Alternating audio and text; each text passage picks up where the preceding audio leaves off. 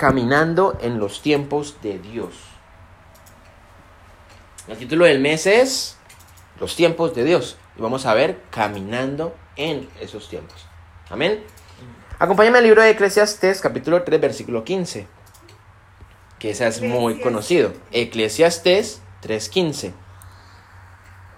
Eclesiastes 3, 15.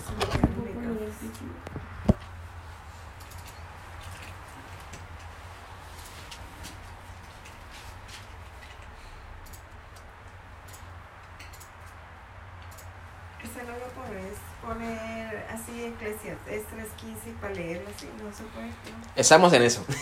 pronto, pronto. Eclesiastes 3.15 dice, aquello que fue, ya es. Y lo que ha de ser, fue ya. Y Dios restaura lo que pasó. Es un poco confusa. Aquello que fue, ya, ya es. Ya es. ¿Cierto? Ya es, ya, eso ya fue. Y lo que ha de ser, fue ya. Dice que Dios restaura lo que pasó. Hoy vamos a aprender a lo que es esperar. Lo que es esperar. Lo más difícil en la vida cristiana es aprender a esperar. Es difícil aprender a esperar. Somos impacientes. Muchas veces todo lo queremos ya. Cuando Dios te promete a ti algo, muchas veces lo queremos ya.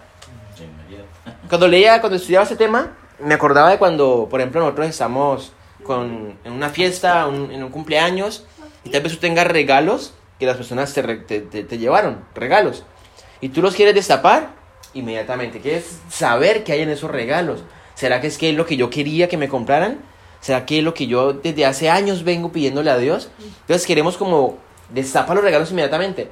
Ayer estuvimos en una reunión y precisamente pasó así el niño, un niño de 6 a 7 años, y tenía sus regalos, y ya cuando ya estábamos ya comiendo el pastel y eso ya prácticamente en las últimas partes de la fiesta, el niño coge y comienza a sacar sus regalos. Entonces, claro, comenzó a sacar sus buzos, su, su ropa, y mami, mira. Y pues la mamá, no, no destapa los regalos, ¿por qué los destapas? Entonces, claro, eh, queremos ver inmediatamente lo que ya está ahí, estamos ahí como que, eh, lo que tenemos ahí enfrente, ¿sí me entienden? Entonces muchas veces Dios nos promete cosas y dice, esto va a pasar. Y, nos, y no somos pacientes, no sabemos esperar, entonces comenzamos a cometer errores al actuar de una manera incorrecta. Entonces somos impacientes. Por no saber esperar, nosotros podemos perder grandes propósitos en la vida. O simplemente aplazar la bendición. Cuando somos impacientes, eso es como si hubiera una, una especie de barrera entre la bendición de Dios y tu impaciencia. ¿Por qué? Porque pueda que Dios te diga a ti, tu milagro está hecho. Tu milagro está hecho, pero tal vez debas esperar un proceso. O tu milagro se va a hacer realidad dos años más adelante. Para que tú no lo sepas cuándo.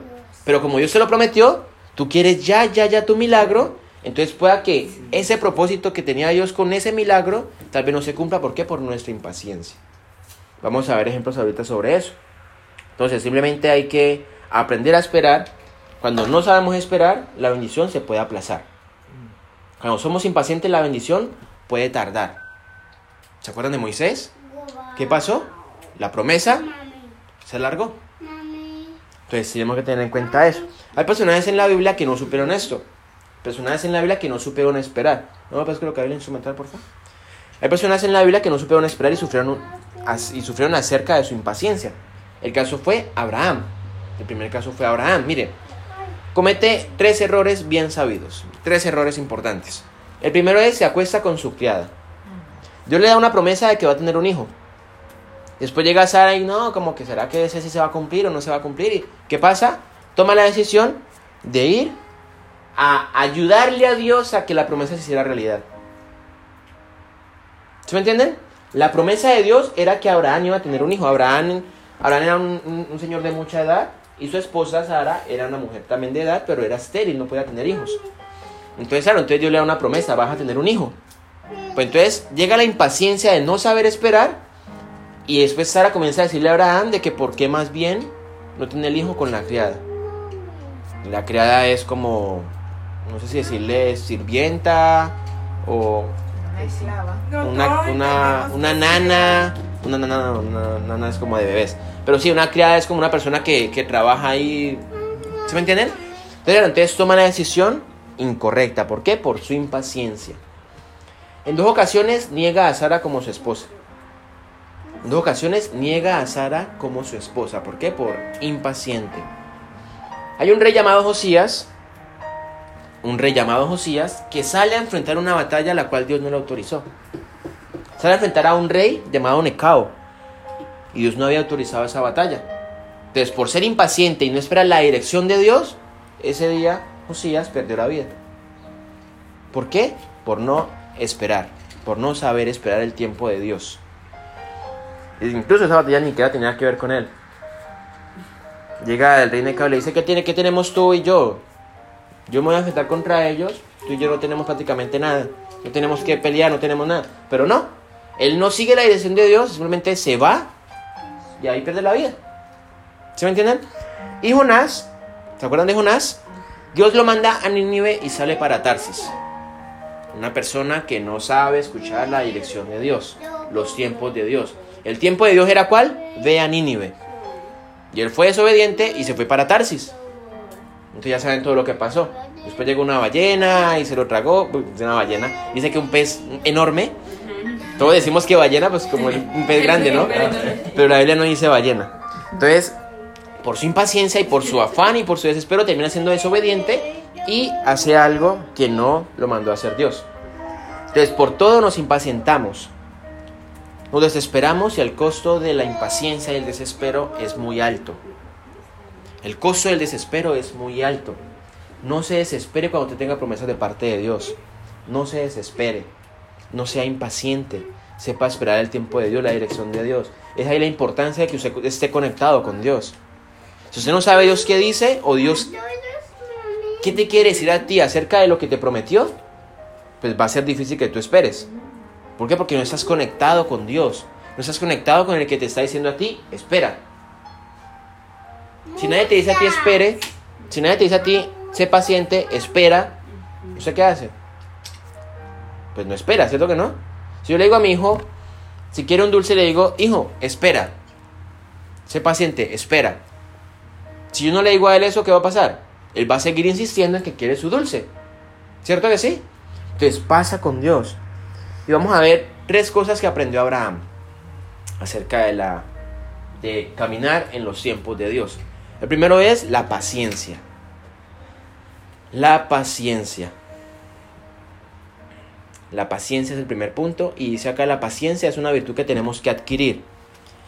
Sea por nuestra propia iniciativa que usted decida ser paciente, usando su dominio propio. ¿Se acuerda que la palabra de Dios lo dice? No nos ha dado Dios espíritu de cobardía, sino de poder, de amor y de dominio propio. O sea que usted aprenda, aprenda paciencia por medio de su dominio propio, o sea que lo aprenda por trato de Dios. El jueves lo decíamos. Cuando muchas veces cuando pedimos paciencia, llega el trato de Dios y listo, quieres paciencia, entonces te voy a formar en la paciencia, entonces te voy a mandar más, paciencia. problemas para que aprendas a ser paciente. ¿Cierto? ¿Cierto que sí? Si tú quieres aprender a... ¿A qué? Un ejemplo.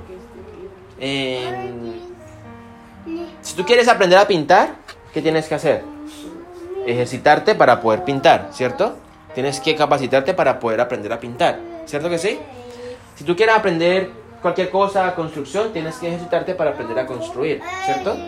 Si tú tienes que aprender a ser un soldado, tienes que aprender ejercitándote, esforzándote, incluso en el campo de batalla. Si tú quieres aprender paciencia, tienes que también aprenderla en el campo de batalla. Aprender paciencia es en el campo de batalla. Cuando hay problemas, aprendo yo paciencia.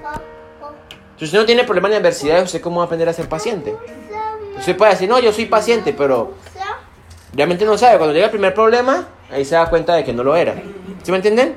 Entonces, cuando tenemos personas a nuestro alrededor, las cuales siempre, con las cuales siempre luchamos, siempre tenemos problemas, dificultades, como que a veces como que no sabemos qué hacer, Dios nos está tratando y nos está formando.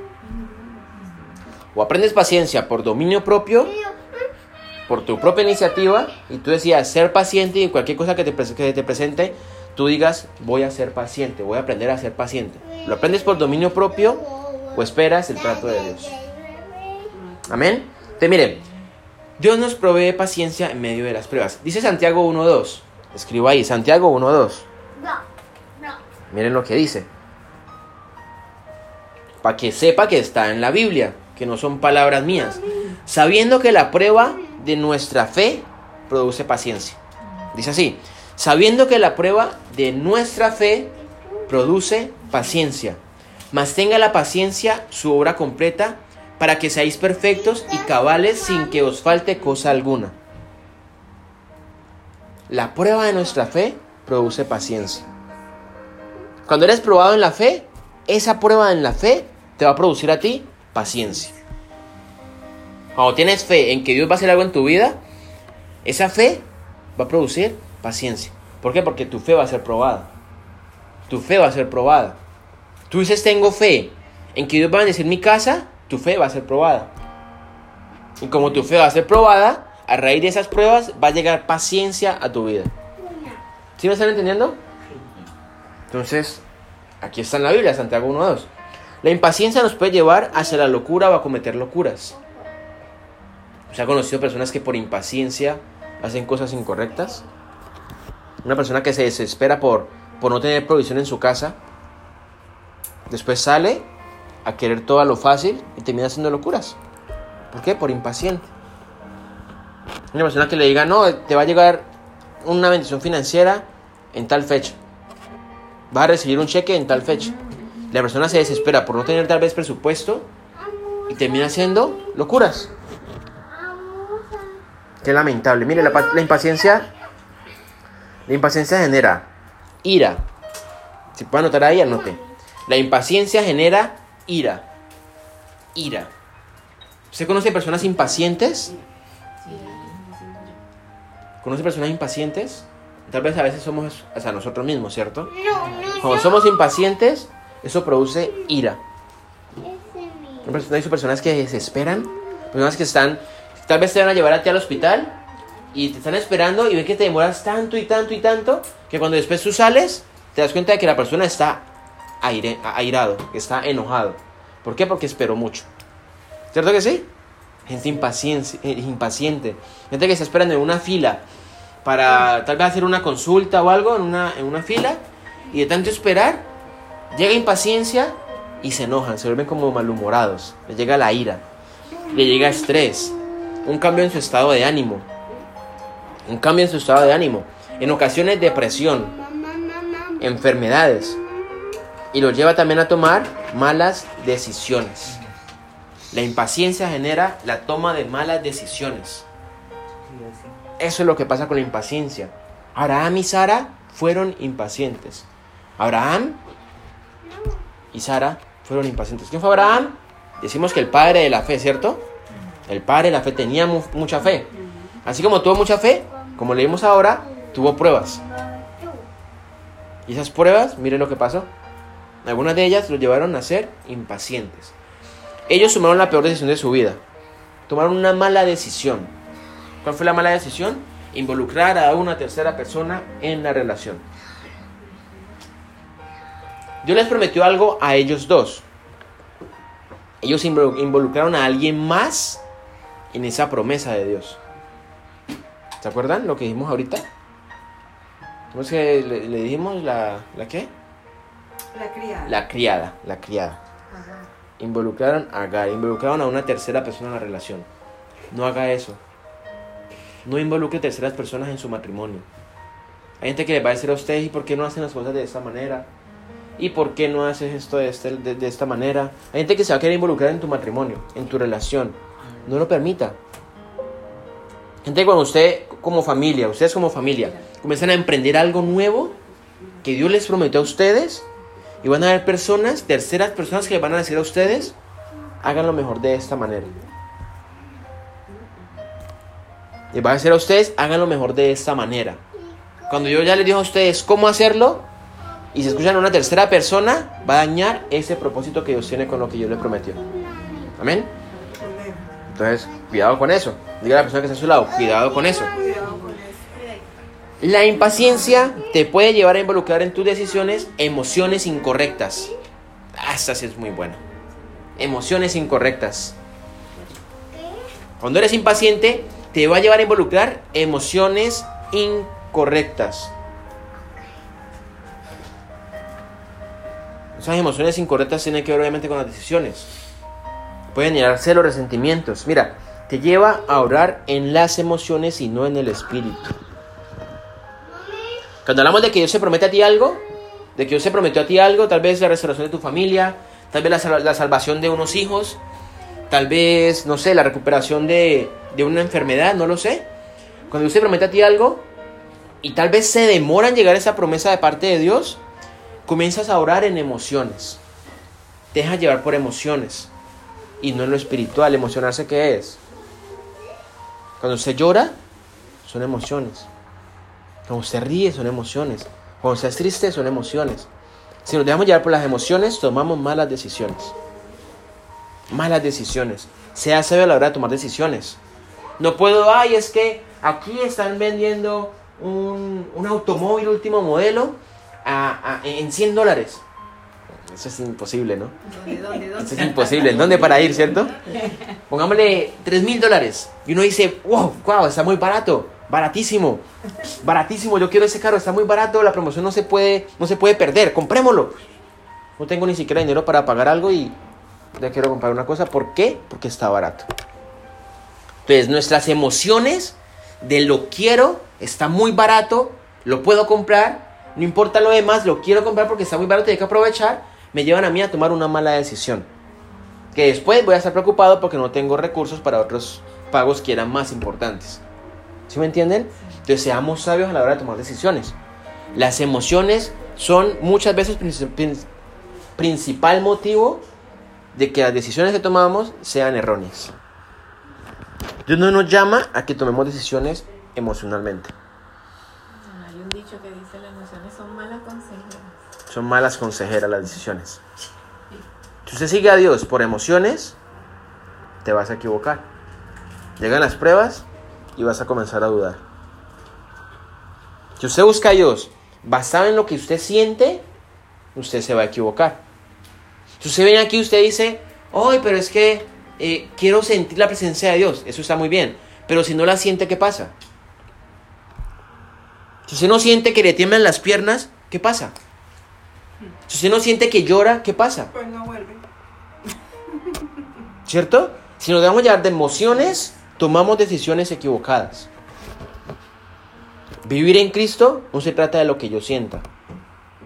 Que muchas veces, claro, Dios toca nuestras emociones y por eso nos quebrantamos y lloramos y reímos y, es un gozo increíble cuando estamos con Dios, ¿cierto que sí? Pero si usted se deja llevar de las emociones, usted se equivoca. Déjese llevar más bien por el Espíritu, lo que su Espíritu dice, lo que su Espíritu necesita. Lo que su Espíritu necesita. Déjese llevar por eso.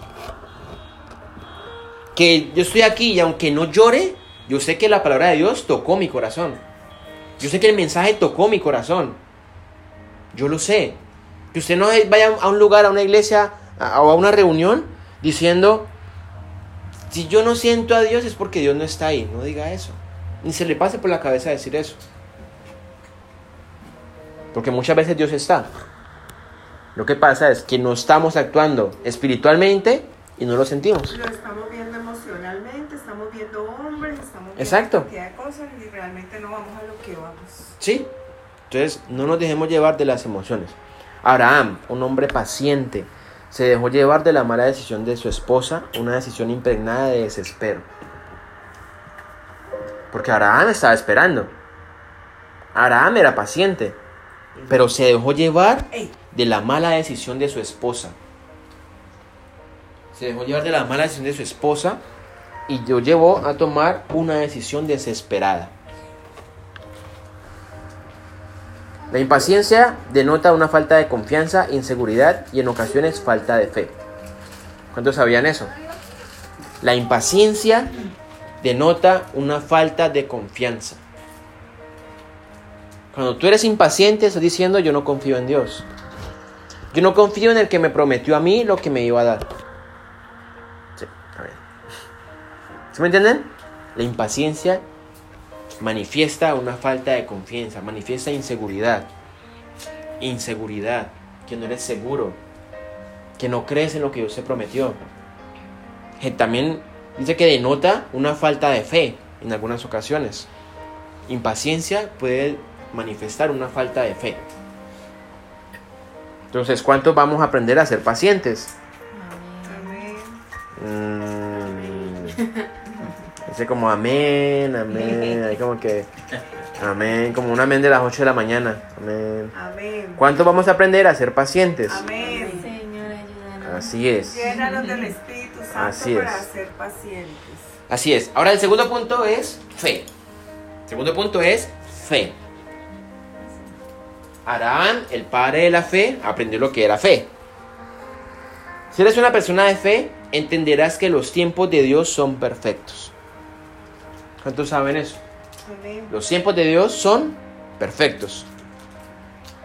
La fe no conoce límites ni obstáculos. ¿Ustedes son personas que sueñan en grande? Sí. Sueñan en grande, sueñan con, con tener una compañía inmensa. Tal vez ahorita sea un trabajador de una, de una fábrica, alguna persona, pero tal vez sueñe con tener su propia fábrica. Sueños grandes, ¿cierto? Sueños grandes. Y Dios nos llama a que soñemos en grande. ¿Cierto que sí? Entonces no es lo mismo tener fe por algo grande que no para nosotros tal vez sea imposible que sea realidad. A yo tener fe en que el día de mañana me voy a tomar yo un café con leche. ¿Quién tiene fe que mañana va a tomar un café con leche? Yo tengo fe en eso. Es algo chiquitico. Vengo, me lo preparo y me tomo el café con leche. Tengo fe que me voy a tomar mañana un café con leche. No es lo mismo tener fe en algo grande. ¿Cierto que no? No es lo mismo. Cuando tienes fe en algo grande, ahí sí comienza la gente a hablar. ¿Cierto? Comienza la gente como que a hablar. Como que no, es que eso no lo puedes hacer. No, es que eso es imposible. No, es que aquí eh, mucha gente lo trata de hacer, pero no puede.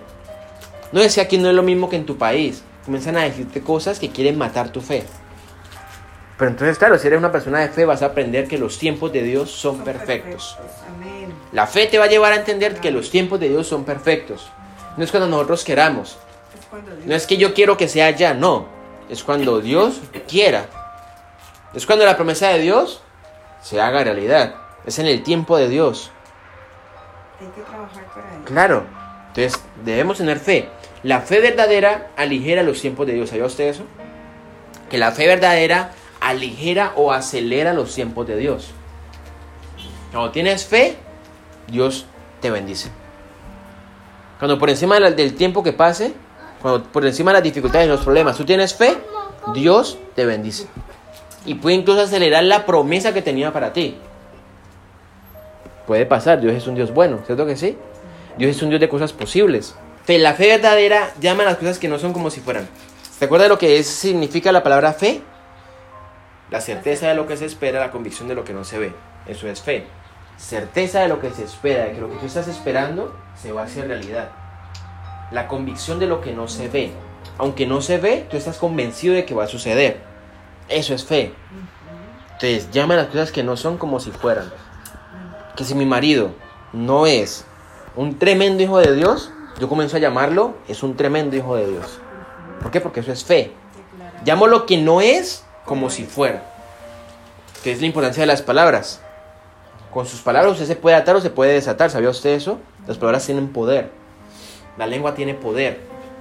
Entonces, como usted tal vez esté pasando por dificultades, ¿usted qué palabras habla? ¿Qué es lo que dice? No tengo dinero. Estoy en bancarrota, estoy en quiebra. No sé qué hacer con mi vida. ¿Qué es lo que usted está hablando? No. Llama las cosas que no son como si fueran.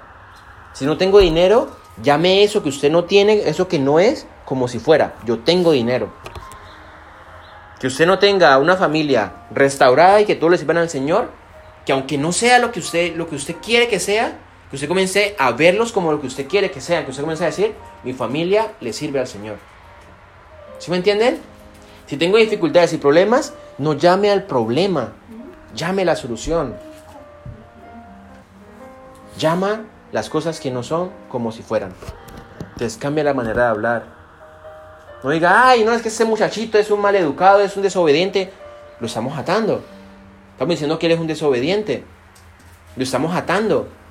Más bien, voy a llamar Lo que no ves, lo que yo no veo que es, lo voy a llamar como lo que, lo que qué, como lo, Lo que, lo que lo que debería de ser, lo que va a ser. Sí. Entonces yo digo, obediente. Nosotros a nuestro hijo le decimos, en vez de decirle, eres un desobediente, no, nosotros le decimos, hijo, tú no eres así.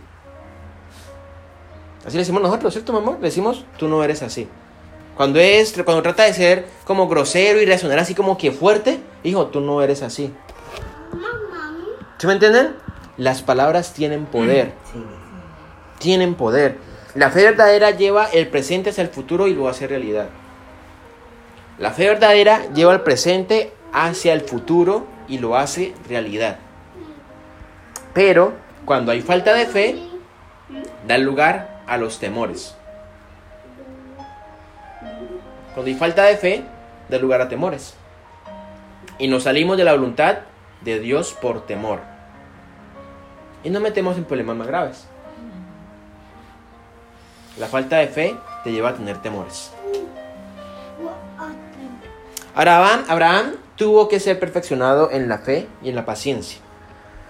Por la fe, Abraham logró el cumplimiento de la promesa de Dios. Entonces mira la importancia de tener fe, de confiar en Dios. No se deje llevar por su, situación, por cómo está hoy, por cómo se siente hoy. No tenga fe en Dios, en que Dios es bueno, de que la voluntad de Dios es buena, es agradable y es perfecta. Si tiene un problema y usted no sabe cómo solucionarlo, entrégueselo a Dios. Dios sí sabe cómo solucionarlo. Miren, Abraham por fe no solo tuvo un hijo, sino alcanzó generaciones sin límites. Alcanzó generaciones sin límites. Era tanta la fe de Abraham que tuvo que aprender confianza, que es el tercer punto. Confianza. Confianza. Usted me puede decir, no, pues es que fe también es como confiar. Bueno, sí. Pero vamos a ver lo que es confianza. Acompáñame a Isaías 26.4. Isaías 26.4 dice así. Confiad en Jehová perpetuamente, porque en Jehová el Señor está la fortaleza de los siglos.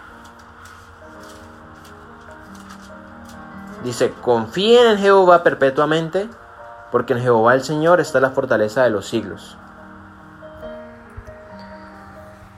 Mire lo que le voy a decir aquí. Confiar, cuando usted confía en Dios, cuando usted decide confiar en Dios, usted comienza a vivir en los tiempos de Dios, no en el tiempo del mundo. Usted comienza a vivir en lo que Dios dice que va a hacer y en el tiempo que Dios dice que lo que, este, lo que Él te prometió se va a cumplir. Y no en lo que el mundo dice. ¿El tiempo del mundo cuál es? Te dice, no, se va a tardar cinco años. Cuando Dios dice que un año.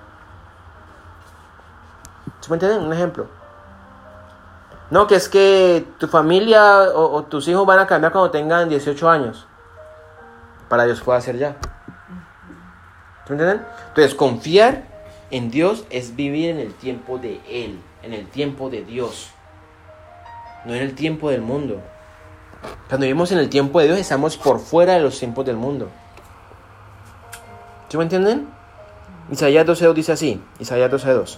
He aquí, Dios es salvación mía, me aseguraré y no temeré porque mi fortaleza y mi canción es Jehová, quien ha sido salvación para mí.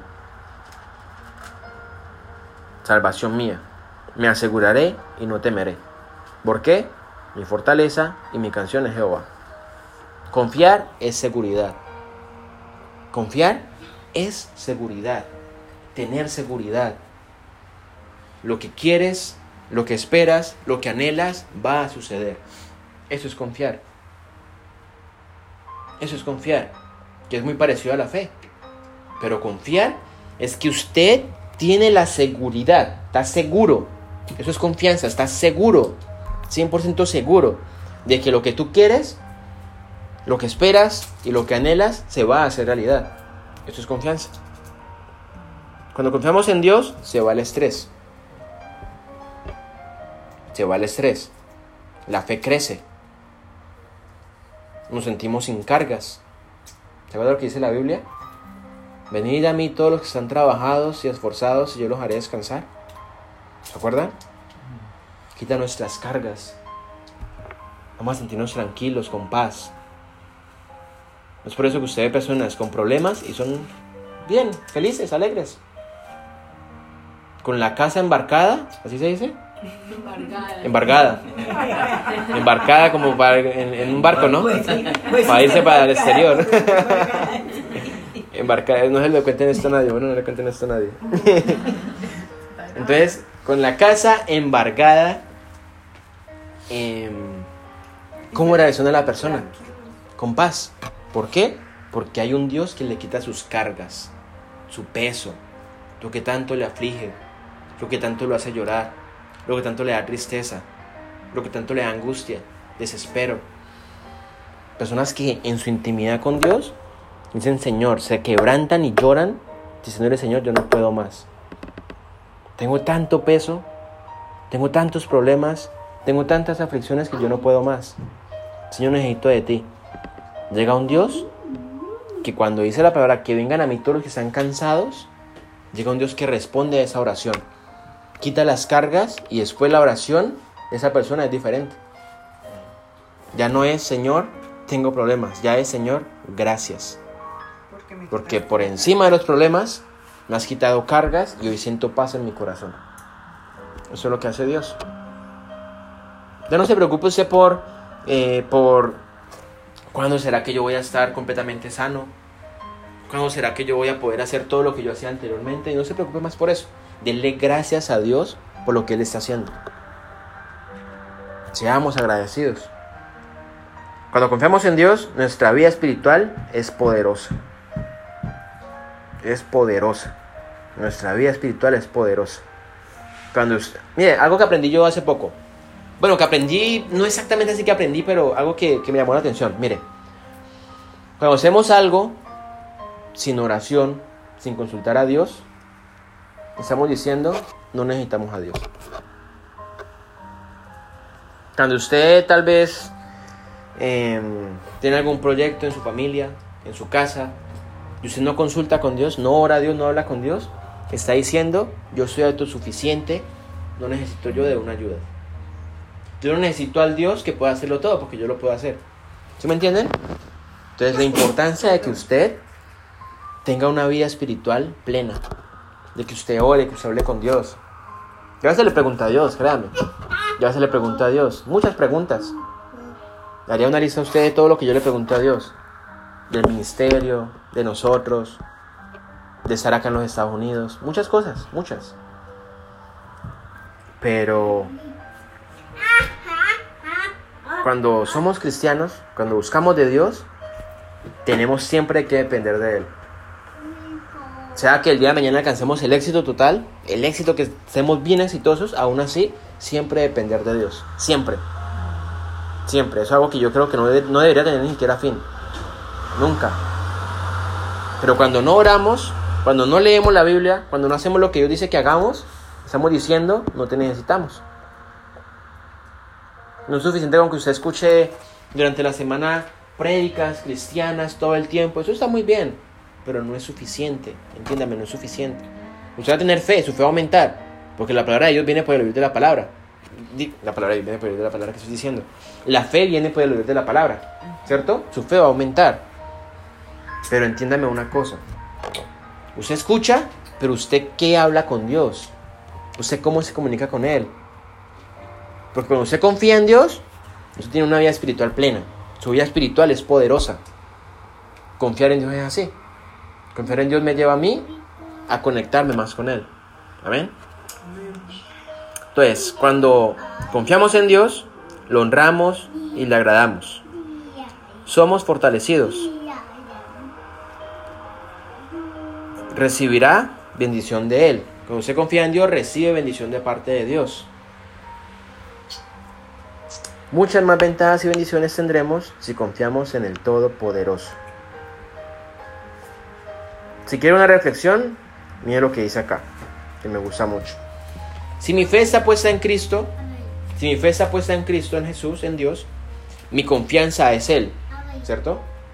Y alcanzo un nivel de madurez en mi carácter siendo paciente. Si mi fe está puesta en Cristo, mi confianza, puesta, mi confianza está puesta en Él, yo alcanzo un nivel en mi carácter que me lleva a mí a ser paciente. Y podré decir, las promesas de Dios para mí son una realidad. Aún sin que yo las vea, yo podré decir, las promesas de Dios para mí son una realidad. Dígalo conmigo, dígalo conmigo. Las promesas de Dios para mí son una realidad. Usted lo declara y así va a ser. Si usted lo cree, sigamos perseverando en el Espíritu para que seamos esos hijos e hijas de Dios que necesita el reino. Amén.